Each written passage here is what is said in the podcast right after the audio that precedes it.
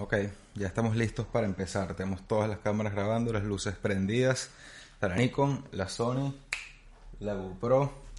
Aquí tenemos la tablet que no tiene absolutamente nada. Y tenemos aquí el micrófono que debería estar hablando más pegado. Porque en el audio pasado se escuchó mal, en el audio del episodio pasado. Y allá tenemos la cara del chango.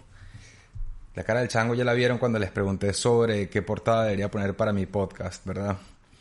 Bueno, hoy les voy a hablar específicamente de eso, de dónde viene la cara del chango y, y, por, qué, y por qué se las mostré. Entonces, el episodio de hoy se va a tratar sobre cuál es el mejor tip, bueno, que yo te puedo ofrecer para que le hables a la cámara sin miedo, ¿ok? Normalmente cuando vemos una cámara de frente como estoy viendo esta, ok, siento que hay un lente, un objetivo que está apuntándome directamente como si fuese un cañón, lo cual te hace parecer, te hace sentir un poco vulnerable y te hace sentir que te están jugando del otro lado como si alguien se te estuviera apuntando. Y más cuando no hay nadie. Es muy raro cuando tú estás hablándole a una cámara y no hay nadie atrás y sientes que no estás humanizando la conversación y que no pareciera que estuvieses hablando de una persona, sino estuvieses hablando de un objeto como si fuese un loco, ¿no? Si yo, por ejemplo, agarro este objetivo que tengo aquí frente a la mano, los que no lo pueden ver porque están en el podcast, pueden ir a YouTube y ver el vídeo, pero si yo tengo un objetivo en la mano y lo estoy viendo, ok, y yo me pongo a hablar de este objetivo como si fuese una persona, prácticamente me tildarían de loco. O sea, no es normal que una persona le hable a objetos, excepto en la película del náufrago cuando ven que Tom Hanks genera una relación ficticia, imaginaria con Wilson, que es la pelota, que es la que le hacía compañía. Y esto lo hacía Tom Hanks para prácticamente no, aunque parecía un loco, no, no, no deprimirse, no suicidarse, simplemente para mantenerse algo en vida. Aunque no tiene mucho que ver con esto, el punto que quiero eh, enseñarles hoy es que, aunque se vea raro que estemos hablando de una cámara, es algo que puede ser totalmente natural en un momento si logramos humanizar la cámara. El primer consejo que les voy a dar para hablarle a la cámara sin miedo y con confianza y con naturalidad es que le pongan un nombre a su cámara. De repente, sí, mi cámara es marca Sony, yo la llamo Sonia y empiezo a hablarle como si fuese una chica y lo humanizo como si le estuviese viendo los ojos, seguramente la conversación durante tu vídeo va a fluir con más naturalidad. Es muy raro cuando una persona de repente está haciendo un vídeo y no cree que hay alguien detrás de la cámara y que le están hablando a un nada, un objeto se sienten súper raros y, y, se nota en, en, su tonalidad de voz. Entonces mi primer consejo es que le humanicen su cámara o humanicen algo que tengan alrededor. Y para eso es que yo tengo la máscara del chango. Realmente esa máscara de mono la utilicé para hacer una campaña de un cliente que tenía que se llamaba Cool Bottles, donde queríamos eh, simbolizar de que si tú no lanzabas, o sea, si tú utilizabas plásticos de un solo uso y tú no tenías una botella reutilizable y no te preocupabas por el medio ambiente, no eras muy diferente que un simio y que un mono. Pero poco tiene que ver esta máscara con eso, porque esta máscara en verdad, porque parece un mono, y digamos que por el sake, por la por el motivo de este vídeo de humanizarlo, yo le pongo el nombre de Chango, que era el sobrenombre que yo le tenía a uno de mis mejores amigos en Venezuela. Yo puedo humanizar esa máscara y cada vez que yo estoy hablando aquí con ustedes, yo siento que él está ahí y se siente prácticamente como las conversaciones que uno tenía en el pasado con él. Entonces, el efecto, el consejo número uno para resumirles es eso, humanicen la situación en la que está, la cámara, yo tengo mi máscara y eso me hace sentir que no estoy solo y que estoy acompañado y que estoy hablando a alguien.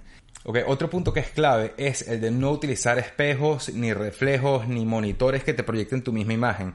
Normalmente, si estamos tratando de hablarle a la cámara, nos vamos a distraer. Si yo tuviese un monitor ahorita grabándome de frente, yo probablemente estaría viendo el monitor así y no estuviese viendo la cámara porque estaría todo el tiempo tratando de ver qué también me veo.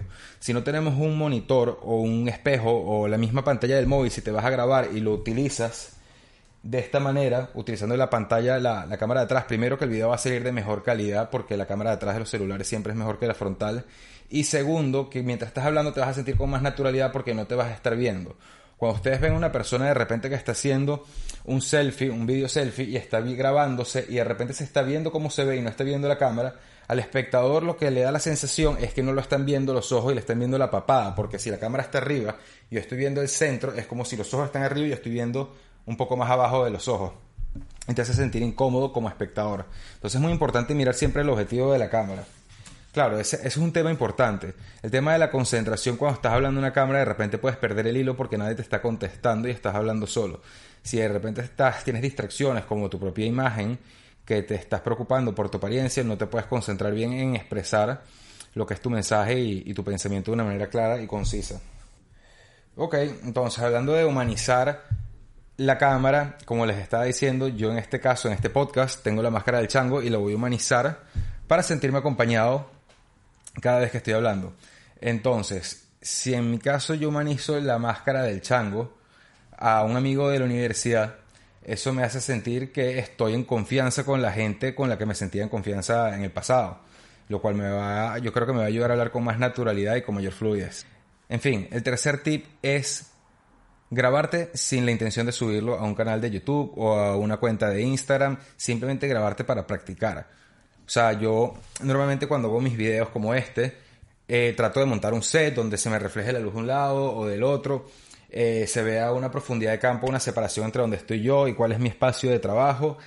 Y empiezo a hacer pruebas y esas pruebas nunca van a ver la luz, es normal, o sea, igualito pasa cuando estás de repente, quieres empezar un podcast, puedes empezar a hablar y grabarte y sin tener que compartir ese contenido si te da miedo de ser juzgado, cuando te sientas en confianza lo montas, al final lo puedes borrar, lo puedes repetir, ¿qué más da?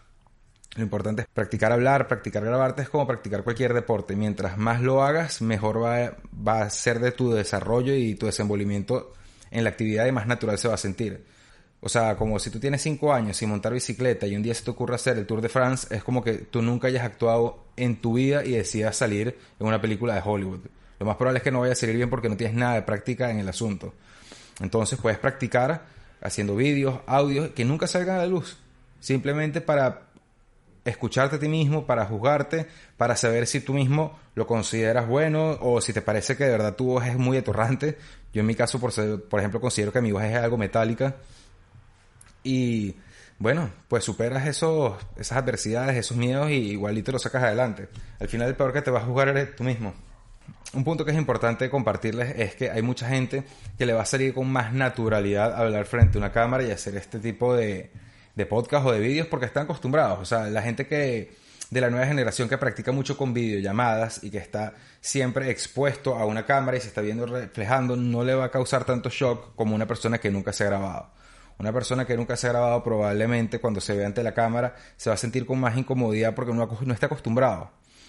Pero es una cuestión que las personas de la nueva generación que se exponen libremente bailando frente a TikTok o haciendo videos reels de Instagram o haciendo stories y dando la cara, se los aplaudo. Es algo que no estoy de acuerdo todo el mundo cuando lo hace, no voy a mentirles. Hay casos cuando veo profesionales actuando como adolescentes, me causa un poco de shock, pero respeto el coraje que tienen de exponerse ante el ojo público y que lo juzguen. Yo personalmente los he juzgado y también personalmente he sido juzgado por otras personas, pero ¿qué más da? Al final, hoy estamos en un mundo que estamos transformándonos a lo digital y con el tema del coronavirus, todos los trabajos, todas las entrevistas, todo se está tornando el tema digital.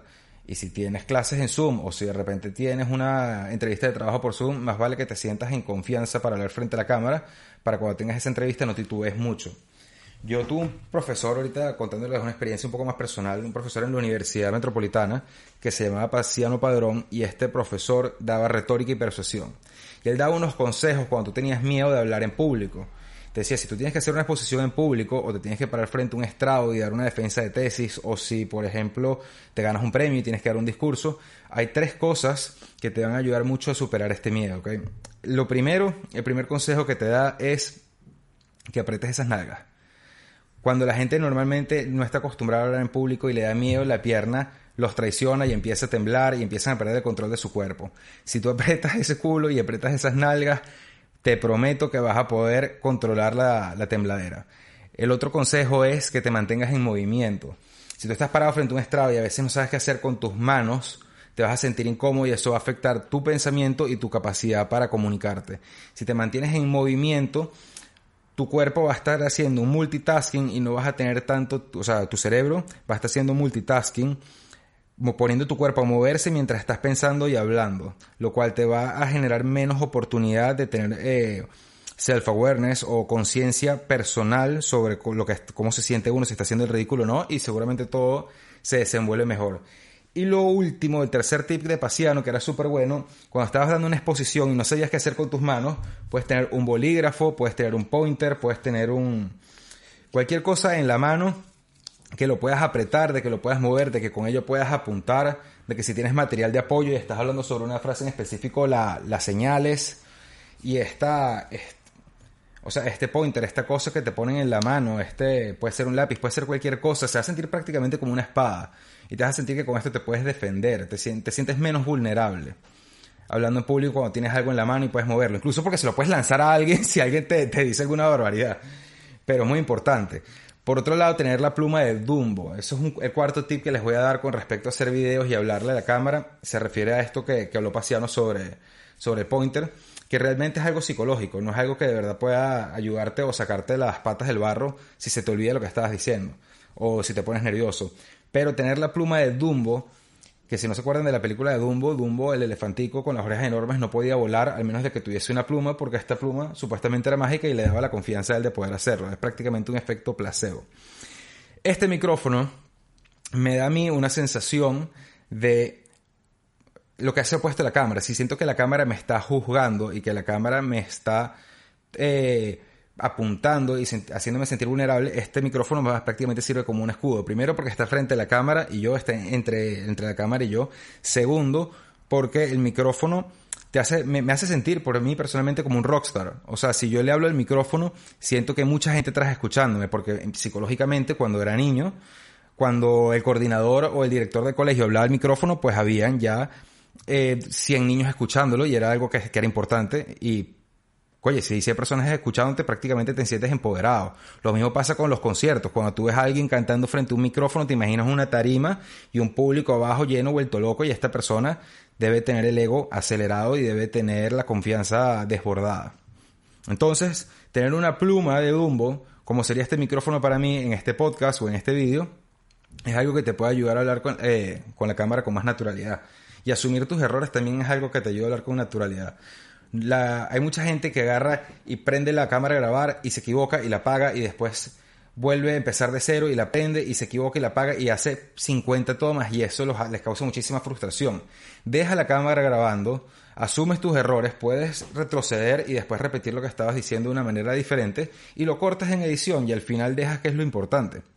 ¿Cómo? ¿Qué es lo importante? Es al editar dejar el mensaje de la manera más clara y sencilla posible. Si un niño de 10 años puede entender de lo que estás hablando, el mensaje lo estás enviando de una manera efectiva. Si la gente tiene que buscar en Google qué es lo que estás hablando porque no entiende que palabras que son muy técnicas, tipo el funnel de ventas, no todas las personas que tienen comercio van a entender que es un embudo de ventas, pero si tú le dices embudo y se lo explicas con unas palabras sencillas, más fácil te van a comprender y mejor va a llegar el mensaje. Bueno, entonces, para hacer el resumen, de los cuatro tips que les estaba hablando para hablar a la cámara con mayor seguridad. El primero, personalificar la cámara, darle una, dar una personalidad, darle un nombre, sentir que estás hablando con una persona y que no estás hablando con un objeto y te sientes un loco como si le estuvieses hablando a una taza o a un lente. Siguiendo con el resumen, el segundo tip que les quiero dar es prácticamente grabarse sin intención de subir esto a ningún canal de YouTube ni de Instagram y que no llegue a los ojos de nadie, simplemente para que ustedes mismos los vean, se juzguen y mejoren sus contenidos o su forma de hablar o su tipo de grabación antes de exponerlo al ojo público. Eso les va a dar más seguridad hablar a la cámara sin sentirse juzgados sabiendo que esto no lo está viendo nadie sino solo ustedes.